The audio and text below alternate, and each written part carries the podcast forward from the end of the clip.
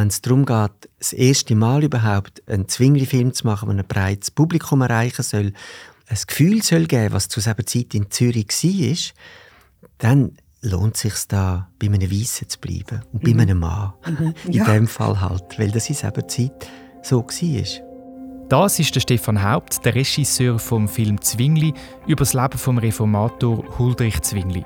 Der Film war sehr erfolgreich und der Stefan hat dafür einen Ehrendoktortitel von der Uni Zürich bekommen. Er ist freischaffender Filmemacher, Regisseur und Produzent und zu seinen grössten Erfolgen gehören eben der Film Zwingli und Der Kreis, ein Film über zwei wichtige Figuren von der Schweizer Schwulenorganisation Der Kreis. Voices for Change, der Podcast von Inclusion Stories mit Barbara Frei und mir, Andreas Wohlschläger. Wie kann man Diversität im Film abbilden? Oder muss man das überhaupt? Gerade wenn es um historische Werke geht. Ganz eine spannende Frage, wo der Stefan Haupt eine klare Meinung dazu hat, wie wir gerade gehört haben. Und es geht ja auch nicht nur darum, was wir als Zuschauer im Film sehen, sondern auch, was das für den Filmemacher selber bedeutet. Zum Beispiel, wenn er eine Eingabe machen muss für die Finanzierung von einem neuen Film und dann sehr enge Vorgaben muss erfüllen in Bezug auf die Zusammensetzung der Filmcrew. Ja, aber nur schon, dass er als weißer alter Mann, so hat er das ja auch selber gesagt, noch eine Berechtigung hat, Film zu machen. Der Stefan ist auch schon als weißer alter Mann an Podiumsdiskussionen eingeladen worden zum Thema Alter und ist dann überrascht wie der Begriff praktisch nur negativ konnotiert ist. Aber hört mir ihm doch gerade selber zu. Das Lustige habe ich gefunden, dass ich gefragt worden bin, zu einem Panel teilzunehmen zum Thema Alter. Und plötzlich hat das gewechselt zum Namen Generationen. Und das hat gedacht, ist eigentlich schon spannend, dass da es um Inklusion geht und so weiter. Und man Angst hat vor dem Thema Alter, das könnte abturnen. Und darum geben wir einen, viel, äh, einen Titel, der viel weniger verhängnisvoll ist, äh, Generationen. Mhm. Dabei finde ich es äh, richtig, die Sachen zu benennen. Genau, und Alter ist, also ich bin einverstanden, es ist negativ konnotiert in unserem Kulturkreis, leider, muss man mhm. sagen, aber ja. das ist ein Fakt. Und ein Fakt ist aber auch, dass es Altersdiskriminierungen gibt. Ja, äh, ja. Im Alltag, im Berufsleben. Man merkt es vielleicht auch, wenn man etwas postet oder wenn man ein Auto mietet. Zum Teil geht das auch nicht mehr nach einem gewissen Alter. Wie ist es denn für dich als Filmemacher, ein gewisses Alter zu haben? Hat das auch Vorteile jetzt in deiner Arbeit oder merkst du, es hat jetzt mehr Nachteile? Oder hat sich gar nicht verändert? Das ist nicht so eine einfache Frage. Für mich persönlich ist es ein großer Vorteil, all die Erfahrung, die ich sammeln konnte. 20, 25 Jahre Filme machen. Ich habe relativ spät damit angefangen. Aber es wird natürlich schon immer ja, es, man weiß es nicht so ganz genau, aber im Hinterkopf ist, äh, plötzlich gilt ich als alter weißer Mann, über 60. Ähm, soll man den noch fördern? Man will doch junge Leute fördern, man will Frauen und man will Frauen fördern. Und wenn ich, wie zum Beispiel jetzt beim Filmprojekt Stiller, wo dann irgendwo auch schon mal im Hintergrund der Name gefallen ist, aber der Max Frist ist doch eine toxische Männlichkeit oder sowas. Und dann ist es sehr lustig, dass ich zum Beispiel gerade recht viele ältere Frauen, ist mir einfach immer wieder speziell aufgefallen, die gesagt was, Stiller? Oh, das Buch habe ich geliebt. Leck, ist das toll, dass ihr das macht. Und dann denke ich, um was geht es, Gottfriedli, nochmal, ja? Und in dem Sinne es einfach beide Seiten. Ich äh, hoffe sehr. Ich muss so sagen, dass ich weiterhin Film machen kann, weil ich habe noch mehrere Projekte, die ich wahnsinnig gerne machen möchte und muss schauen, ob man die finanzieren kann. Mhm. Also Geldgeber von öffentlicher Hand oder auch Stiftungen haben wie neue Kriterien jetzt auch noch dazugenommen in der, in der Vergabe von Fördergeldern? Ja, und das ist, äh, wie gesagt, einerseits sonnenklar und eine sehr, sehr gute Sache, dass man viel bewusster darauf achtet.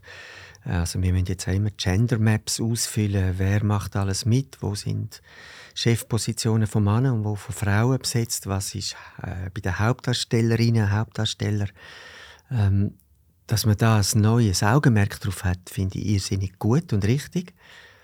Ähm, wenn es dazu führen würde, dass man plötzlich nur noch Filme hat, wo einfach darauf achtet, dass nur eine Transperson drin hat und jemand im Rollstuhl und äh, jemand von einer anderen Religion und jemand behinderte Suschen und so, dann ist das plötzlich äh, sind das äh, merkt man, dass das Konstrukt werden und die werden nur eingeführt mit Neben, äh, also es gibt, ich weiß es auch von, von Transmenschen zum Beispiel, die sagen, ich habe so die Schnauze voll, fängt sie jedem Film mit drei Sätzen als der Quote Transmensch aufzutreten.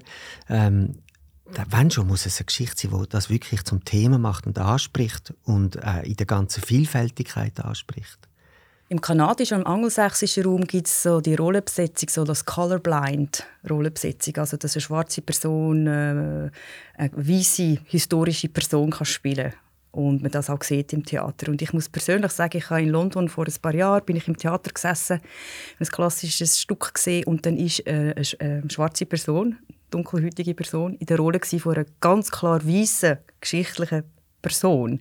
Und ich habe richtig müssen, ich einen Moment gebraucht, um mich darauf einzulassen und, und das nicht mehr wahrnehmen. Und mit der Zeit habe ich das aber gar nicht mehr wahrgenommen, die Farbe der Haut, sondern einfach gesehen, der Schauspieler verkörpert diese Rolle. Und das hat mich dann völlig überzeugt und dreht durch Stück. Aber am Anfang musste ich wie eine, eine Übersetzungsleistung oder eine Anpassungsleistung machen. Hast du das auch schon erlebt oder wie, wie erfährst du das? Nein, ich habe das ehrlicherweise noch nicht erlebt in dieser Deutlichkeit. Ich finde, man kann das von zwei Seiten anschauen. Ähm, also ich muss sowieso vorausschicken, wenn so eine, das hat ja auf eine Art, ist das wie eine Bewegung oder eine Bewusstseinserweiterung. Bei ganz vielen solchen Sachen merkt man, dass das Pendel ausschlägt und irgendwann auch übers Ziel ausschlägt, bis es wieder zurückkommt und in eine neue Normalität sich einfindet. Und wenn es zu einer reinen Ideologie wird, dass man zum Beispiel das nur noch so dürfte besetzen, weil man ja nichts falsch machen darf, dann wäre ich absolut dagegen. Mhm. weil ich finde, nein, das ist Kabis. Also wir sind verortet in unserer Geschichte. Also ich bin da in Zürich im Seefeld aufgewachsen da hat es ein Kind in der Primarschule, wo das der Italiener war. und natürlich hat man gesagt, der Cink oder was weiß ich, überhaupt nicht lässig oder so, aber der ist total, man kann sagen Brandmark oder der ist total rausgestanden als das. Wenn ich an unsere Kinder denke, die in die Krippe gegangen sind und das ist ein totales Mischmasch von wo, all, wo die Kinder alle hergekommen sind, für die hat das eine ganz andere Natürlichkeit gehabt. Wenn ich jetzt also eine heutige äh, Geschichte erzähle, zum Beispiel da in Zürich oder so, äh, dann ist das für mich völlig normal, dass das sehr unterschiedlich besetzt kann werden. Wenn ich einen historischen Film erzähle, wenn ich jetzt an Zwingli denke, ähm, dann finde ich sogar auch, man hätte können denken und äh, entscheiden, in dem Fall jetzt, oh, das ist sehr, sehr spannend, wir nehmen den Schwarzen. Das hätte aber bedingt, dass das äh, äh, gescheit, äh, ja, einen durchdachten Hintergrund hat, mhm. dass man damit etwas erzählen will. Das war einer, der von außen gekommen ist, weil das kann man nicht abtun. Das ist, äh, wäre eine totale, äh, ja, also man muss sich dann bewusst sein, dass das zu selber Zeit eigentlich überhaupt nicht hätte können stattfinden, aber dass man damit etwas erzählt und etwas in Frage stellt. Hingegen, wenn es darum geht, das erste Mal überhaupt einen Zwingli-Film zu machen, der ein breites Publikum erreichen soll und wo ganz vielen, zum Beispiel auch Konfirmandinnen und Konfirmanden, ein Gefühl soll geben, was zu dieser Zeit in Zürich war, dann lohnt es sich da bei einem Weissen zu bleiben und mhm. bei einem Mann. Mhm. Ja. In dem Fall halt, weil das in dieser Zeit so war. Du hast, ähm, wo wir im Vorgespräch geredet haben über das Filmprojekt, das du hast, Stille von Max Frisch, dass du auch Stimmen gehört hast, wo dir sagen, ja, aber das sollte vielleicht eine Frau verkörpern, die Rolle. Und ich habe dann spontan gelacht, weil ich mhm. überrascht war. Und ich bin ja in diesem Thema eigentlich recht daheim und viel beruflich auch unterwegs. Und es hat bei mir ein Lachen ausgelöst, ein überraschendes Lachen oder, für mich. Ist das jetzt wirklich ernsthaft an dich hergetragen worden, die Rolle vom in diesem Buch Stiller mit einer Frau allenfalls zu besetzen. Oder ein Dreibuch so zu schreiben, dass das eine Frau kann spielen kann. Also ich muss sagen, das ist wo wir auf der Suche sind nach einer Co-Autorenschaft, ähm, ist das eine mögliche Co-Autorin die das als allererstes gesagt hat. Sie fände das sehr spannend, mit mir eine Frau aus dem Stiller. Und da habe ich auch quasi nicht gelacht, aber glaube ich gleich reagiert, wie du gesagt hast, dass ich einfach dachte, nein, Entschuldigung, nein, ich habe es. Ähm, jetzt kann man natürlich sagen, ich würde vor allem sagen, also ich nehme ein anderes Beispiel, Hamlet hat man auf der Bühne so viel Mal können sehen, in so viel äh, Gestalten, dass ich denke, die Geschichte ist so vertraut an einem Theaterpublikum, das ins Theater geht, schauen, dass man da damit könnte experimentieren, wie das wäre, wenn man da ganz viel Tausch machen würde. Stiller, wo auch unter anderem äh, bei uns, unter, äh, wo unter anderem bei uns darum geht, dass wir Weltliteratur aus der Schweiz möchten auch einem jungen schweizerischen, deutschsprachigen, europäischen Publikum wieder näher bringen. Das heißt, als erst überhaupt mal die Geschichte für den Film aufbereiten und so zu erzählen. Dann ist für mich so klar, dass das ein Mann wird spielen und dass es noch keine Brechtsche Verfremdung braucht, ja. Und in dieser Diskussion ist ja immer auch sehr spannend. Ich finde, dass Männer und Frauen absolut gleichwertig sind. Ich finde es aber total jenseitig zu sagen, wir sagen gleich. Wir sind nicht gleich. Und, de, da sind wir so prägt von Erziehungsmuster, aber auch von der Biologie. Ich werde nie können Kind auf die Welt bringen. Und ich habe erlebt bei meiner Frau, was das an Veränderung mitbringt, wenn sie schwanger ist und was das an Veränderung bringt, das Gebären an und für sich und was das mit mir macht als Mann, bei der Hausgeburt dabei zu sein und mitleiden, aber es ist nicht mein Schmerz. Und äh, wenn das Kind nachher brüllt, kann ich es nicht an die Brust nehmen. Ich meine, nur so Sachen, das sind ganz, ganz tiefe Grunderfahrungen. Und da davon zu reden, dass man sagt einfach gleich, das stimmt für mich nicht.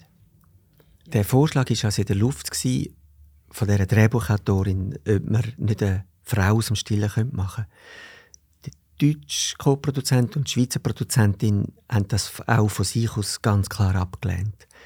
Was man schon sagen muss, ist, dass wir heute uns sehr überlegen müssen, wenn wir Eingaben machen, ähm, wie dreichseln wir das, dass wir eine möglichst gute Ausgewogenheit haben.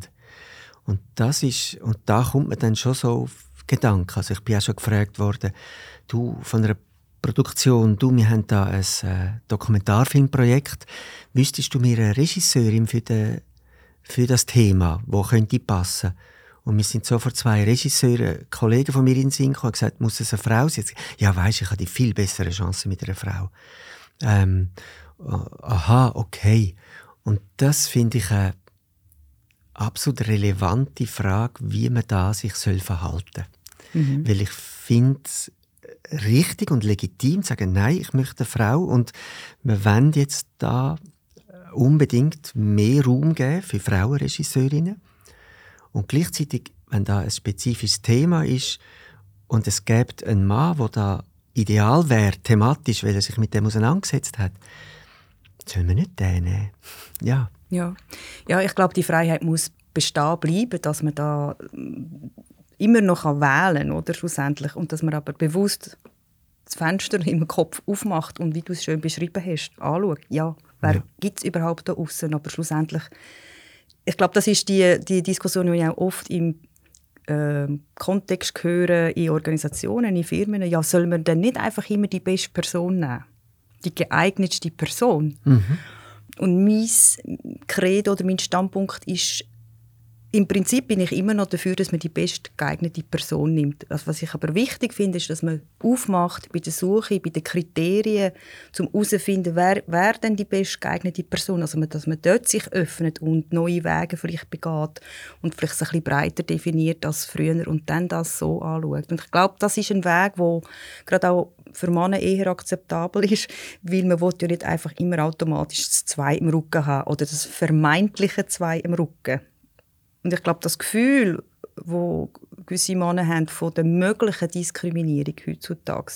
Das muss man auch ernst nehmen, auch wenn es vielleicht gar nicht Fakt ist, aber das, die subjektive Wahrnehmung, dass das vielleicht sein könnte, muss man ernst nehmen. Ja, mir kommt da in den Sinn, dass vor wenigen Jahren haben angestoßen von unserem Verband äh, Filmregie und Drehbuch äh, hat eine Untersuchung gegeben, wie läuft das bei der Förderung, in der Filmförderung zwischen den Männern und Frauen und wie viel es hat ja neuerdings zum Beispiel der ZHDK sind mehr Frauen in der Ausbildung zu Film im weiteren Sinn, aber auch Filmregie speziell. Und die Eingaben, die erste Eingabe hat es dann immer noch eine Mehrheit Frauen häufig. Dann hat man realisiert, dass die Zusage schon ausgeglichen war und beim Herstellung, also nicht nur Drehbuchförderung, hat es schon angefangen, dass mehr Männer Zusagen hatten und wer macht den zweiten und den dritten Film und so weiter. Was ich ganz toll habe an dieser ähm, Studie, die sie gemacht haben, ist, dass es immer wieder gesagt worden ist, dass hockt in uns Menschen drin in uns Frauen und in uns Männer. Also es ist zum Beispiel, es ist da, das ist jetzt anders, aber vor wenigen Jahren noch, ist die Kommission, die den höchsten Frauenanteil hat, beim BAC ist das da gewesen, ist die Kommission die am meisten Männer gefördert hat. Und das ist so heilsam als Grundlage fürs Gespräch, dass es nicht ist, die einen sind die Bösen und die anderen sind, sondern zu anerkennen, es hockt in uns beiden drin oder in uns allen. Und äh, von dem ausgehend wahrzunehmen und die Fenster aufzutun, ja, wie du gesagt hast. Ja, ich finde, das beschreibst du wunderbar. Es ist, es ist wirklich wichtig und das mache ich auch selber immer in meinen Schulungen, äh, den Leuten zu zeigen, also der englische Begriff, der sich hier eingeschliffen hat, ist unconscious bias, unbewusste mhm. Voreingenommenheit. Mhm. Oder? Und das ist, sehr viele Sachen sind unbewusst und sind auch Prägungen, die wir haben. Und wie du sagst, die Frauen haben das genau gleich gegenüber Frauen. Also das ist auch, wenn du denkst, wo kommt das her, die unbewussten Vorurteile, das ist eine Frage von der Sozialisierung ganz oft, oder? Und Frauen und Männer werden in der gleichen Gesellschaft sozialisiert. Darum haben wir auch sehr, sehr ähnliche, oder wenn nicht die gleichen grundsätzlichen unbewussten Vorurteile. Und gerade gegenüber Frauen haben Frauen gleich starke unbewusste Vorurteile. Und sie haben vielleicht eine andere Erfahrung, oder? eine andere Biografie auch. Aber das spielt dort auch. Und ich glaube, wenn man das einmal sieht und anerkennt, dann macht es auch, schafft es auch wieder so eine gemeinsame Ebene, wo man merkt, hey, wir sind hier im gleichen Boot, alle, Frauen und Männer. Ja, und das öffnet die Zusammenarbeit im bestmöglichen Sinn, weil es niemand als Angegriffene sich verteidigen lässt. Und das Verteidigen ist immer, oder sich rechtfertigen ist immer mit äh, Härte und Zutun mhm. verbunden. Und wenn man das kann weglegen kann, wird es inhaltlich und wird es offen und, und kann das Bewusstsein aufgehen. Ja. Absolut. Und man muss nicht mehr Recht haben, ja. sondern man kann sich öffnen und einladen auf ah, vielleicht auch eine neue Erkenntnis gewinnen und, und mit dem arbeiten ich glaube, das ist die Grundlage, oder? Zum, zum mit dem Thema so einen, ein einen entspannteren Umgang auch zu finden und man nicht sich so quasi die Schützengräben zuzieht und schaut, wie kann ich meinen Besitzstand verteidigen und, und ja, nicht jemandem zugestehen, was er vielleicht nicht verdient hätte.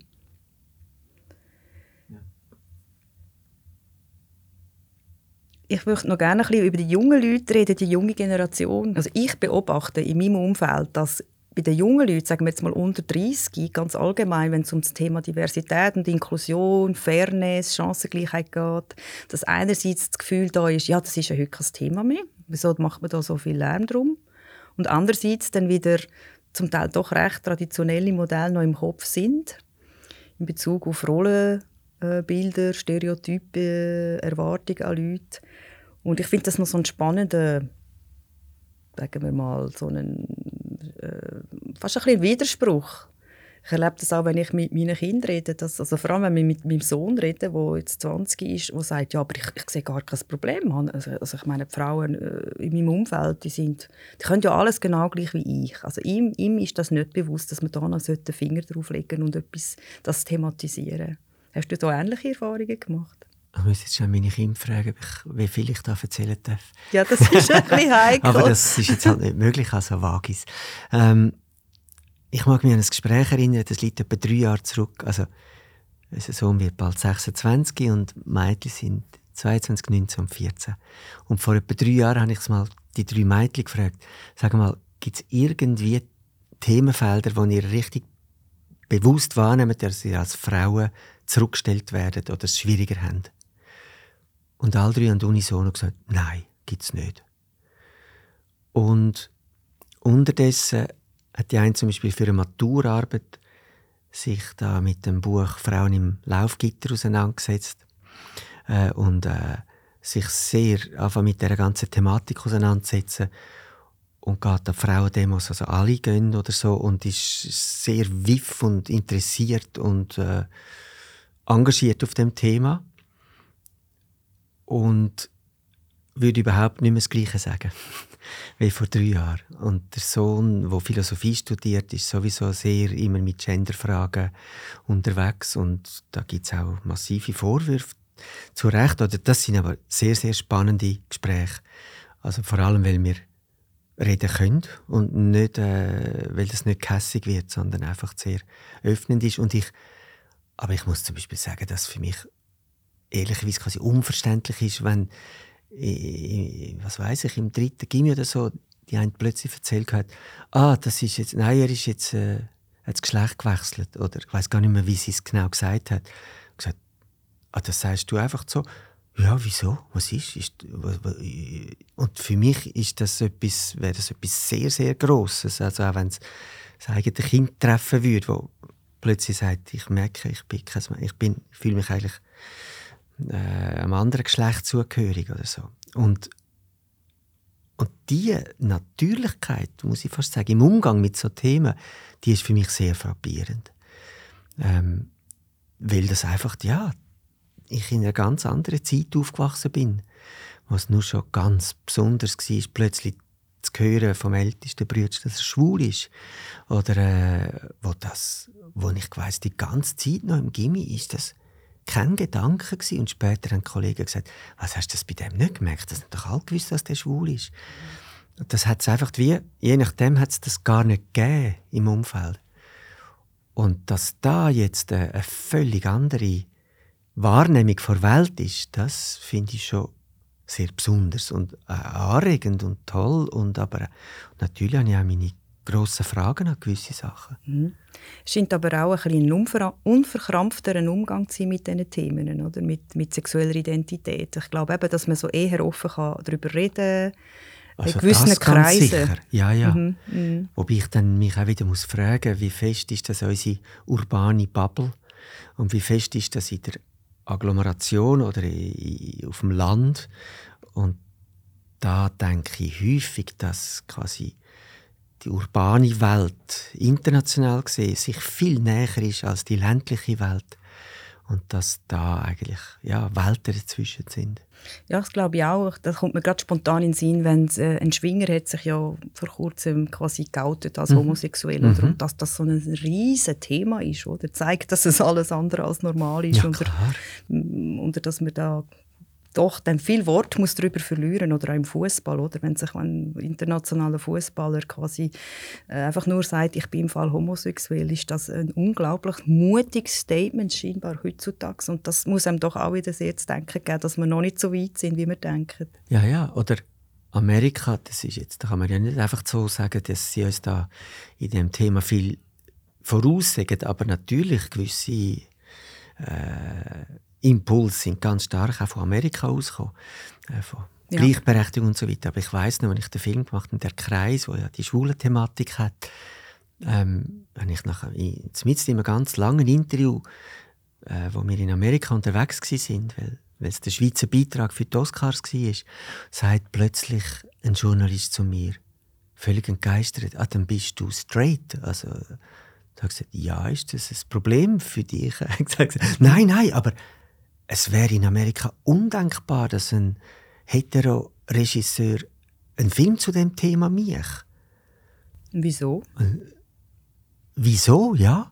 Also was ist, was ist seine Begründung? Sie hat er das auch nicht gesagt, oder? Ja, das ist einfach, das ist aber ganz spannend. Das sind ja eben die unconscious, äh, also das Bias, ist ja, ja, ja. das ist ja gerade das, was einfach in einem selber automatisch drin ist, äh, mhm. dass man nur ein Schwuler interessiert sich für so ein Thema. äh, und, und, bringt das und tut sich ja in dem Fall auch outen, dass ihn das interessiert oder so. Ein anderer mich doch das nicht. Ja, ich glaube, was noch dazu kommt in dem amerikanischen Diskurs ist, dass die haben ganz stark das äh, Mantra "Nothing about us without us". Mhm. Also da tut man dir als quasi heterosexueller Mann auch quasi Berechtigung absprechen, einen Film zu machen über eine schwule Thematik, ja. ein schwules ja. Paar, oder? Also dass ja. du das eigentlich sehr wahrscheinlich die Kompetenz nicht hast oder einfach die kulturelle Sichtweise, dass du das gar nicht verstehst. Also die Diskussion ist ja sehr stark mit auch Übersetzungen von äh, schwarzen Autorinnen, äh, wo dann in die deutsche Sprache übersetzt werden von weißen Frauen, das ist auch ein, ein großer Aufschrei vor ein paar ja, Jahren, ja, ja, dass man das, die kann doch das gar nicht, ich kann das sich nicht so reindenken. Und das finde ich problematische Diskussionen, dass man dann so, im Prinzip reduziert man die Leute dann wieder sehr stark auf ihre ja, Herkunft, fast schon Biologie und Prägung und dass man das, dass das wie eine, eine, eine Bedingung ist. Also das ist für mich eine ideologische, äh, wie soll man sagen, Entgleitung sondergleichen und verneint total die Kraft von der Kultur. Und es ist für mich eine Nicht-Anerkennung von, von unserem kulturellen Reichtum. Also wenn man an Musik denkt, was hat Jazz äh, weltweit, äh, die Jazzbewegung, äh, Musik beeinflusst, was also ich habe einen Film über Fränzli Statschlin, eine Gruppe aus dem Unterengadin gemacht. Die sind von den Zigeuner, wenn man hier noch hat dürfen oder einfach gesagt, weil es das Wort war, äh, wo vorbeizogen sind aus Böhmen oder so äh, im vorletzten Jahrhundert und letzten Jahrhundert äh, so begeistert von dieser Musik, dass es die mit eingebaut haben und die heutigen Fränzli Statschlin nehmen solche Einflüsse und machen es mit eigenen und mit Jazz-Einflüssen und, und so. Und, es entsteht etwas Neues daraus. Und das finde ich grossartig. Und es kann man nicht in den Sinn sagen, Entschuldigung, ihr, dürft, ihr seid Jenische, ihr dürft die Musik nicht spielen.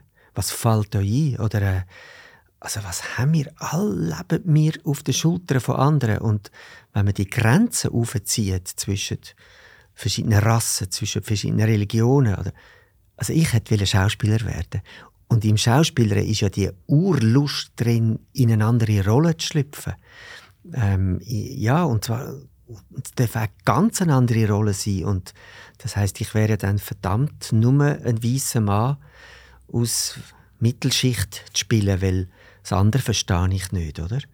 Was ist das für ein Kabis? Entschuldigung. Ja, ich glaube, es ist ein, ein, keine gute Entwicklung, das sehe ich auch schon. Und es ist eine grosse Ein Grenzung und möglicherweise auch Verarmung, wo, wo mit dem würde einhergehen. Und ähm, ich glaube, es wird uns noch recht lang beschäftigen, weil ich glaube, mhm. wir haben erst angefangen in dem Diskurs, wo wie vieles von den USA zu uns überkommt, wo natürlich mhm. ein ganz anderer Kontext besteht in diesem Thema. Und wenn ich jetzt mir so überlege, in den nächsten zehn Jahren in der Schweiz, wenn wir jetzt äh, du und ich uns nochmal treffen in zehn Jahren und das Gespräch nochmal führen, über die Thematik Inklusion, Vielfalt, Teilhabe im Kulturbereich, aber auch in der Schweiz als Gesellschaft. Was meinst du, was stehen wir denn? Was haben wir denn dort vielleicht schon erledigt oder hoffentlich hinter uns und haben wir vielleicht eine neue Normalität irgendwo erreicht? Also ich muss etwas sagen, was nicht zu dieser Frage passt. Ich mache mir schon arge Sorgen, was in zehn Jahren in Europa ist, in der Schweiz und überhaupt. Äh, wer weiß, wie sich der Krieg weiterentwickelt? Wer weiß, wie sich Klimakatastrophen äh, weiterentwickelt und wie fest wir Zeit werden haben, um uns über solche Themen jetzt da zu unterhalten. Mir bleibt ein Spruch ganz fest. Ich habe mal für einen Film an einem Trauerseminar mitgemacht, aber als Filmende, als Beobachtende. Und ein Satz ist mir so geblieben von dem äh, Kursleiter, äh, wir sind alle vom Fleisch dieser Welt. Also meine Hoffnung ist, dass das äh, Hauptmerkmal, dass wir letztlich alles Menschen sind, befähigt zum Mitgefühl und sich in andere versetzen und für uns selber einstehen und, und also dass das gestärkt wird wieder weil das beinhaltet auch, dass wir andere sehen rund um uns herum, die anders sind wo wir versuchen, einen guten Umgang zu finden. Wahrscheinlich wird es noch eine Zeit lang das Pendel noch äh, weiter und, und was Backlash sehen wir ja schon, dass äh, was das ja auch bei gewissen Leuten für eine Wut produziert. Und vielleicht gibt es da einen heftigen Clash in den nächsten Jahren, wo in, den, in 10 und was weiß ich, in 20 Jahren sich wieder auf einer neuen Ebene einfindet. Hoffentlich. Ja. Danke vielmals, Stefan Haupt, für das Gespräch. Danke auch für die Einladung. Das ist der Voices for Change Podcast. Merci fürs Zuhören. Abonniere uns doch auf Spotify und Apple Podcasts und wir freuen uns auf deine Bewertung.